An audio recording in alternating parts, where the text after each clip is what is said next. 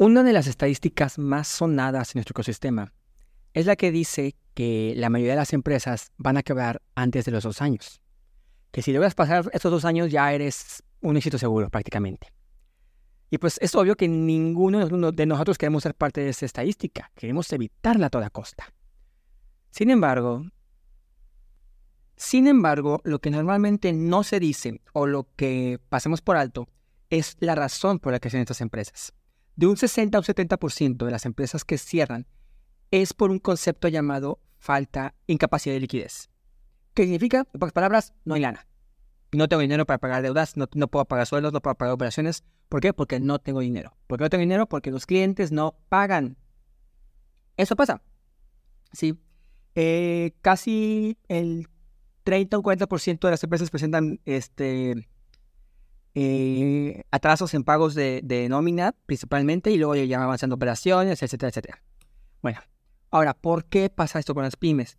¿Por qué con las pequeñas y medianas empresas? Bueno, es muy sencillo. Las empresas grandes, los grandes corporativos, tienen la ley de su lado. No existe una ley mexicana, no existe una regulación legislativa que obligue a las empresas a pagar en un cierto tiempo un contrato. O sea, no hay un... O sea, el, contrato puede ser de 90, 120, 180 días si así lo quiere la empresa. Y si así te presenta el contrato, así se va a quedar. No existe una ley que diga no puede ser tanto tiempo.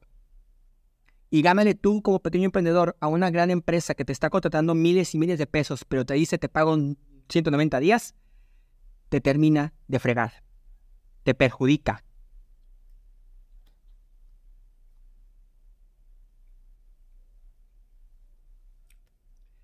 Así, en pocas palabras, ¿qué pasa? Llega la gran empresa, el gran corporativo, llega con el pequeño emprendedor y dice, oye, te quiero contratar. Este, te quiero contratar dos miles de pesos. Y el emprendedor obviamente se emociona y dice, sí, sí, un cliente gigante, qué, qué increíble, pero te pago a 180 días. ¿Qué significa eso? Que el emprendedor tiene que subsanar, tiene que invertir, tiene que costear esos gastos operativos hasta que se cubran los 180 días del pago. Y muchas veces no lo logra. ¿Ok? ¿Y por qué puede ser tanto, tiempo? Porque como ya les dije, no hay una regulación que evite que se extienda tanto tiempo. Este tipo de leyes necesarias se les llama eh, en otros países como en España y en Francia ley de pronto pago. ¿Ok?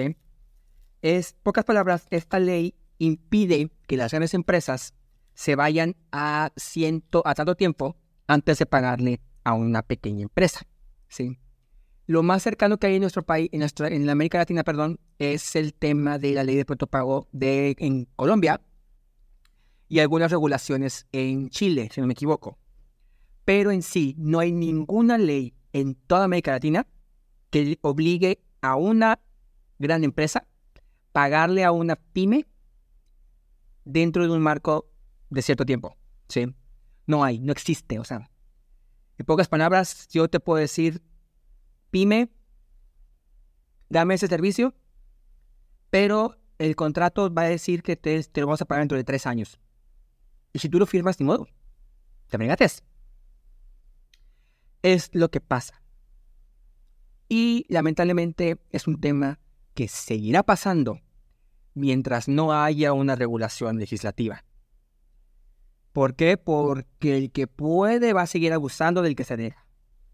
Así de sencillo. Las pequeñas empresas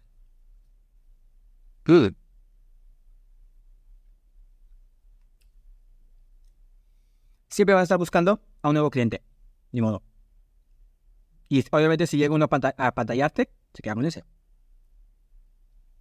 Se han hecho varios intentos para aprobar una ley en México que lleve a este punto. ¿sí?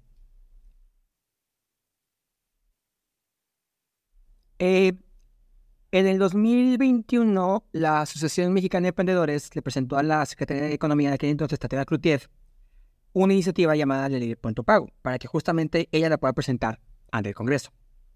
Eh, de la mano de la bancada de Morena, especialmente del diputado Carlos Noriega Romero de Coahuila, presentó esa iniciativa y fue aprobada en el Pleno, bueno, para pasar, para pasar a discusión, eh, si me equivoco, creo que así se dice, en octubre de 2022.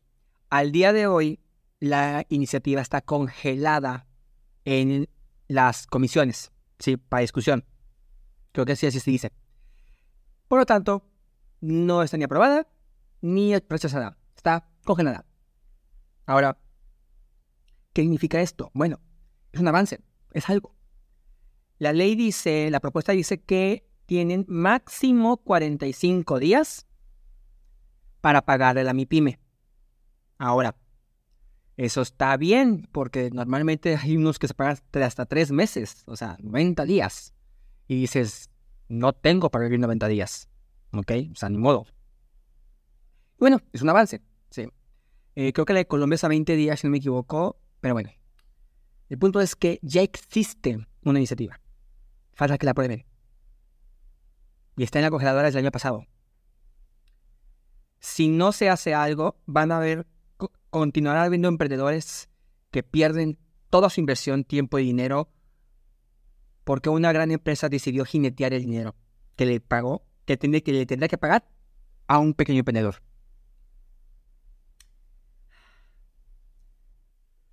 Ahora, ¿por qué esta ley no se aprobó antes? ¿Por qué no se había dado la importancia de este tipo de, iniciativas? Bueno, muy sencillo. Para empezar, a nadie de las grandes corporaciones les conviene que se apruebe ese tipo de ley. Por lo tanto, pues van a poder jinetear, van a poder este, eh, aplicar los famosos lobistas para pues tratar de retrasar o meter en la congeladora una ley, como ya lo estamos viendo. Sin embargo, es importante recordar esto. No podemos tener un crecimiento económico digno, equitativo, si el piso no está parejo para todos. Y una ley, o más bien un marco legal, donde no se le proteja al más vulnerable, como lo son los MIPIMES, entonces, ¿qué podemos hacer como emprendedores? Simplemente no quitar el dedo del renglón de la iniciativa que es la congeladora, apoyar a la SEM, a la Asociación Mexicana de Emprendedores, en ese seguimiento.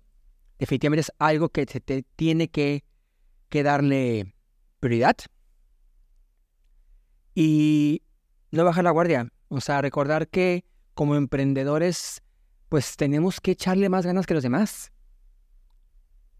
Y no permitir que ese tipo de injusticias sigan afectando el trabajo y esfuerzo de quienes de verdad